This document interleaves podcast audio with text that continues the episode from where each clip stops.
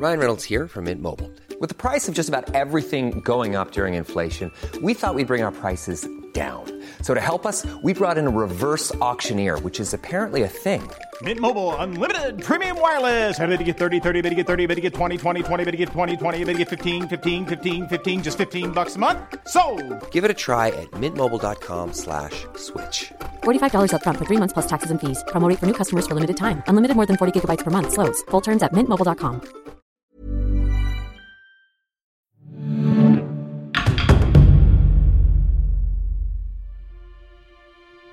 12 septembre 1772. Au cœur d'Aix-en-Provence, la place des prêcheurs est noire de monde.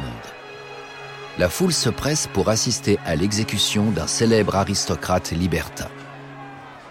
L'homme a été condamné pour s'être livré quelques semaines plus tôt à Marseille à des pratiques sexuelles que la morale réprouve. À 32 ans, le marquis de Sade, c'est son nom, a une réputation sulfureuse déjà bien établie. Alors la rumeur publique s'est emparée de l'affaire. Ce qui n'était au départ qu'une partie fine avec quatre jeunes prostituées, dont deux ont été intoxiquées par un excès de stimulants, est devenu une orgie démoniaque, l'aphrodisiaque utilisé se muant en un poison mortel. La justice, impitoyable avec les sodomites et les empoisonneurs, a tranché. Mais le condamné a pris la fuite. Devant l'assistance réunie dans le centre d'Aix, ce n'est que son effigie qu'on brûle.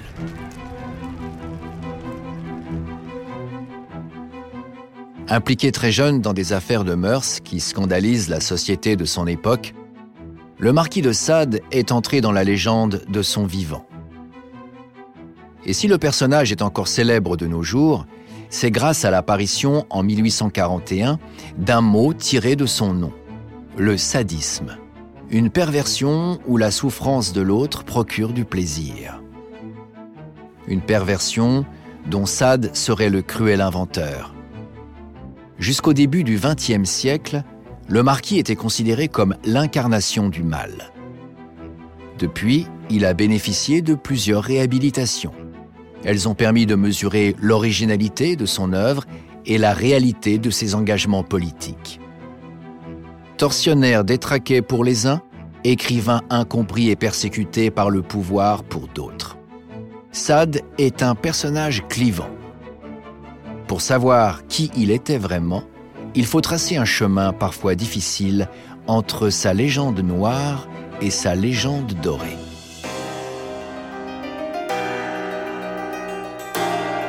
Vous écoutez Au-delà des légendes. À l'occasion des 15 ans de la franchise Assassin's Creed, voyagez à travers 2500 ans d'histoire, à la rencontre d'hommes et de femmes au destin hors du commun. Revivez leurs légendes, découvrez leur histoire.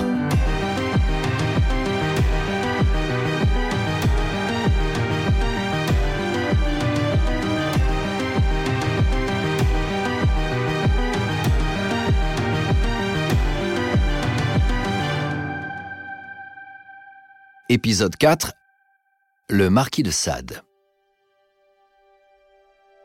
Donatien Alphonse François, marquis de Sade, est né à Paris en 1740 dans une famille de la haute noblesse. Ayant reçu l'éducation due à son rang, il devient capitaine de cavalerie et s'illustre avec bravoure pendant la guerre de Sept Ans. En 1763, selon le souhait de son père, il épouse Renée Pélagie de Montreuil, fille d'un haut magistrat proche du pouvoir royal. Mais très vite, Sade se détourne de toute ambition pour s'adonner au libertinage. Il clame haut et fort son athéisme, revendique son infidélité amoureuse et se lance dans une quête insatiable des plaisirs charnels au mépris de tous les interdits moraux. Très vite, Sade défraie la chronique. À 23 ans, il est arrêté à la suite des accusations de Jeanne Testard, jeune ouvrière qui se prostitue à l'occasion. Selon elle, le marquis, entre autres sévices, l'aurait contrainte, sous la menace d'une arme, à injurier Dieu. L'accusé est donc arrêté puis emprisonné pour débauche outrée et blasphème. Grâce à l'intervention de son père, il est rapidement libéré. Mais cinq ans plus tard, il récidive. Dans sa garçonnière d'Arcueil, Sade force une mendiante, Rose Keller, à se dévêtir. Puis il l'attache, la fouette jusqu'au sang, lacère son dos avec un canif avant de verser sur ses plaies de la cire brûlante. La victime s'enfuit et dénonce son agresseur. L'affaire fait grand bruit. Ces violences ont été commises le jour de Pâques. C'est un sacrilège. Le marquis est emprisonné brièvement avant de bénéficier d'une grâce royale par l'intervention de sa belle-mère, Madame de Montreuil. En 1772, l'affaire de Marseille a des suites judiciaires plus graves. Après une cavale de presque cinq ans, le marquis est finalement arrêté le 13 février 1777 pour être incarcéré à Vincennes. Commence alors une période d'emprisonnement qui durera 13 ans. Madame de Montreuil, cette fois, est à l'origine de la terrible sentence. Elle a obtenu du roi une lettre de cachet pour se débarrasser de ce beau-fils qui a couvert sa fille et sa famille de déshonneur. D'autant que dans sa fuite après Marseille, Sade a emmené avec lui la sœur de son épouse, devenue sa maîtresse. Au regard du droit de l'époque, c'est un crime d'inceste qui plonge un peu plus le marquis dans l'infamie.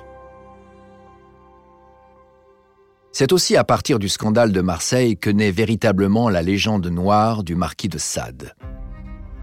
Dans les gazettes et les conversations mondaines, les trois affaires, Jeanne Testard, Arcueil et Marseille, ne font plus qu'une.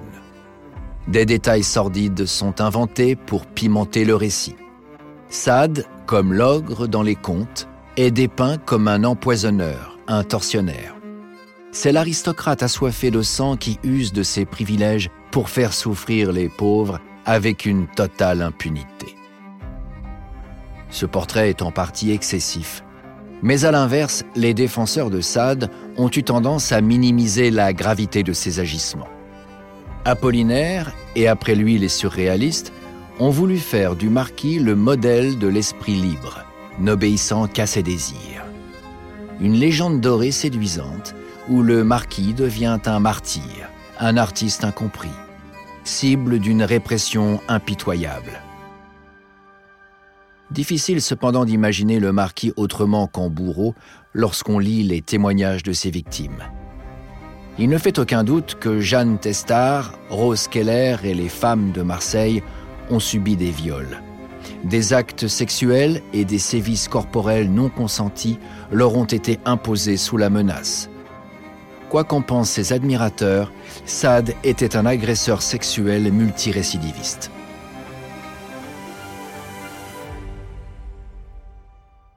Il y a un autre point sur lequel la légende noire est plus proche de la réalité que du mythe. L'impunité dont aurait bénéficié le marquis. Le silence des victimes a été acheté à prix d'or. Rose Keller, par exemple, a reçu 2400 livres pour se taire. Des soutiens puissants, son père, puis sa belle-mère ont permis à Sade d'échapper à la justice ordinaire à plusieurs reprises. La thèse selon laquelle Sade aurait subi une persécution judiciaire pour de banales affaires de mœurs ou pour son athéisme n'est donc pas crédible.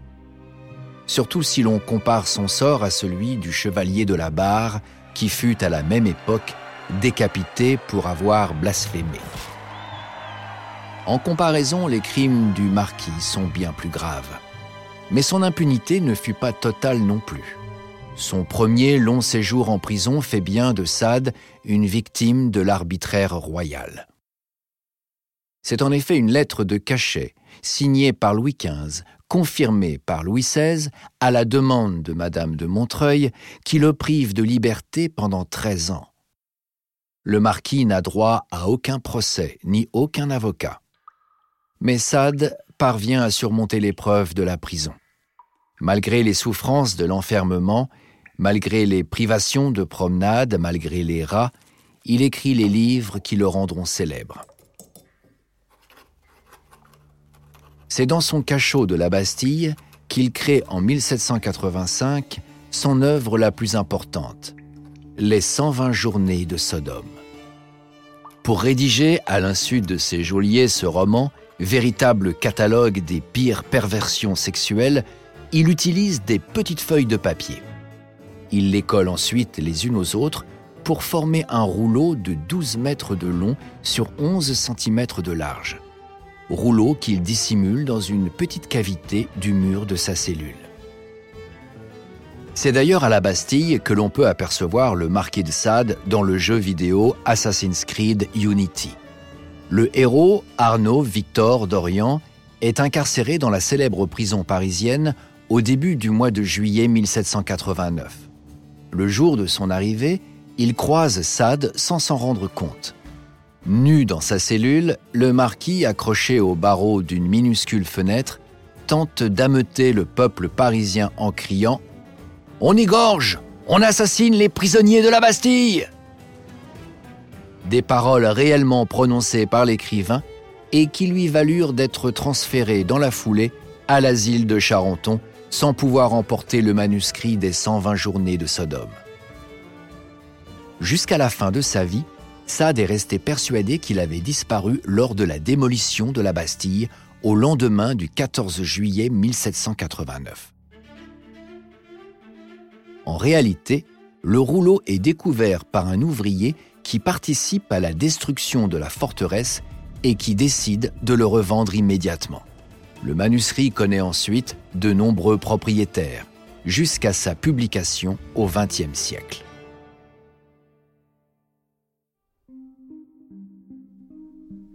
Dans un célèbre dessin du peintre surréaliste Man daté de 1938, Sade, avec un visage de pierre, apparaît sur fond de Bastille en flammes. La Révolution française est un épisode central de la légende du marquis. La sincérité de son engagement divise encore ses biographes. C'est en tout cas la Révolution qui lui rend sa liberté. Le 2 avril 1790, tous les prisonniers sous lettre de cachet sont libérés. Sade, ancien noble, doit prouver son patriotisme. Il alimente pour cela sa propre légende. Il prétend ainsi avoir jeté au roi dans le carrosse qui le ramène à Paris après la fuite de Varennes une lettre foudroyante, fustigeant son despotisme et l'accusant de trahison. Un geste impossible. Quiconque s'approche de la berline de Louis XVI risque la pendaison. Sade est bien l'auteur d'une lettre, adresse d'un citoyen au roi des Français certes critique à l'égard du roi, mais c'est un texte qui fut simplement placardé sur quelques murs de la capitale et peut-être lu en public. Louis XVI n'en a sans doute jamais eu connaissance.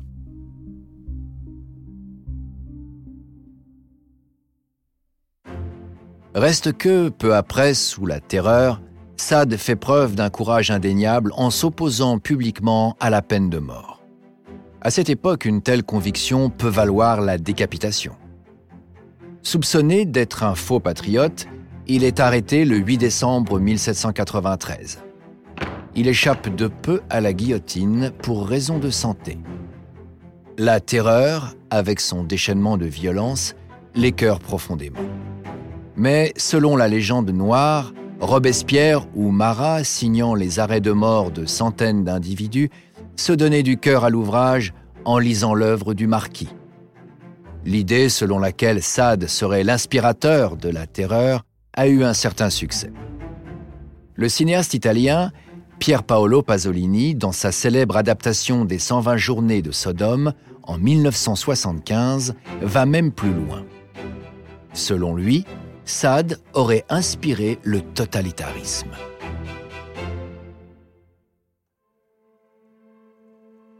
Sous le consulat de Bonaparte, puis sous l'empire de Napoléon, Sade connaît une ultime période d'incarcération. Auteur d'une œuvre érotique et pornographique, grâce à laquelle il s'est enrichi, le marquis est arrêté le 6 mars 1801. Sans être jugé, il va passer les douze dernières années de sa vie enfermé. Son crime? Il est soupçonné d'être l'auteur de Zoloé, un pamphlet érotique anonyme paru en 1800 qui attaque violemment Joséphine de Beauharnais, la femme du premier consul Bonaparte. Mais c'est pour l'ensemble de son œuvre sulfureuse qu'il est condamné. Tous les écrits de Sade sont saisis. En 1804, considéré comme un maniaque, il est transféré à l'asile d'aliénés de Charenton, où il meurt dix ans plus tard. En tout, le marquis a passé plus d'un tiers de sa vie en cellule.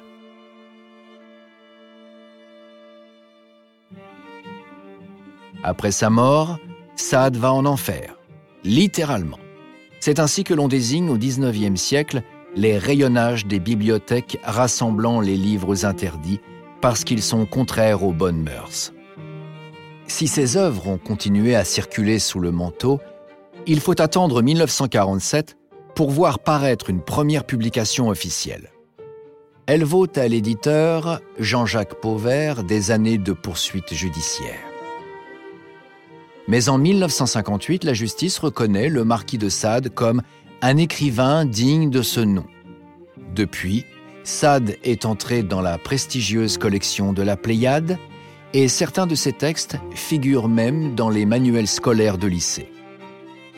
En 2021, le manuscrit des 120 journées de Sodome a été racheté par l'État français à un collectionneur privé pour plus de 4 millions d'euros.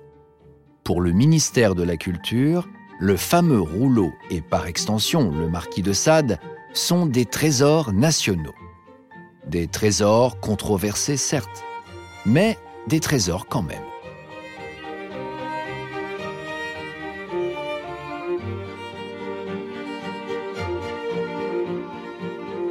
Merci d'avoir écouté Au-delà des légendes, un podcast Ubisoft produit par Paradiso Media.